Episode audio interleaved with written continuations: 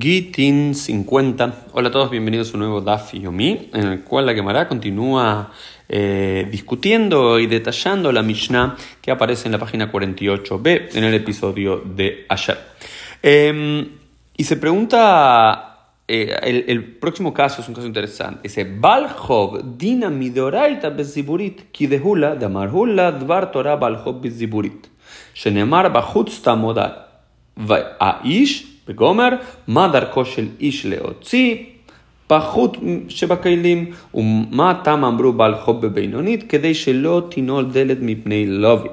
וקווי יתמי, או קימאו הרבנן הדאורייתא. Vamos a explicar lo que acaba de decir la Gemara, es una Gemara muy, pero muy interesante. Dice, habíamos establecido en el día de ayer que según eh, el, el edicto de la Mishnah que refleje el edicto rabínico de cambios en la ley por Tikkun Olam, los Baljov, aquellos acreedores, cobran de la Beinonit, cobran de la tierra intermedia, ¿sí? Eh, ni de la mejor ni de la peor. Bien, pero acá se plantea lo siguiente, Ula, el famoso rabino Ula, dice lo siguiente, Baljov dinamidoraita besiburit, que según el din de la Torah, el Baljob, el acreedor, debe cobrar de la peor de la tierra, no de la intermedia, de la peor de la tierra. ¿Por qué? Porque hay eh, un, eh, eh, hacen un, un peirush, un midrash, de un versículo bíblico que dice, que el acreedor tiene que esperar del lado afuera de la puerta y no puede entrar e ingresar para cobrar su deuda.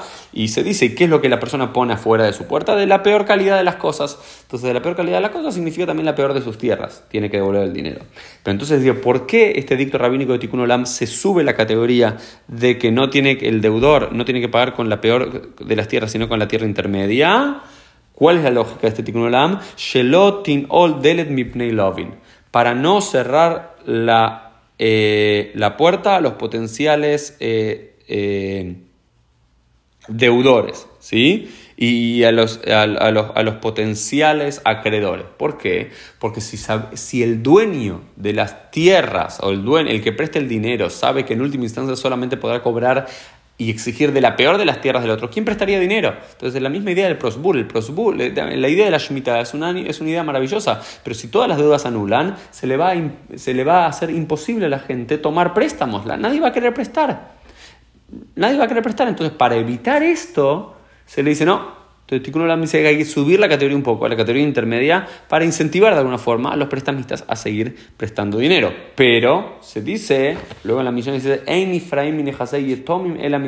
pero lo que sí dejan el edicto rabínico como en la Torah, eh, eh, y no lo cambian, eso, es que en el caso de que un hombre haya eh, tenido una deuda y no la haya podido pagar y ese hombre muera, los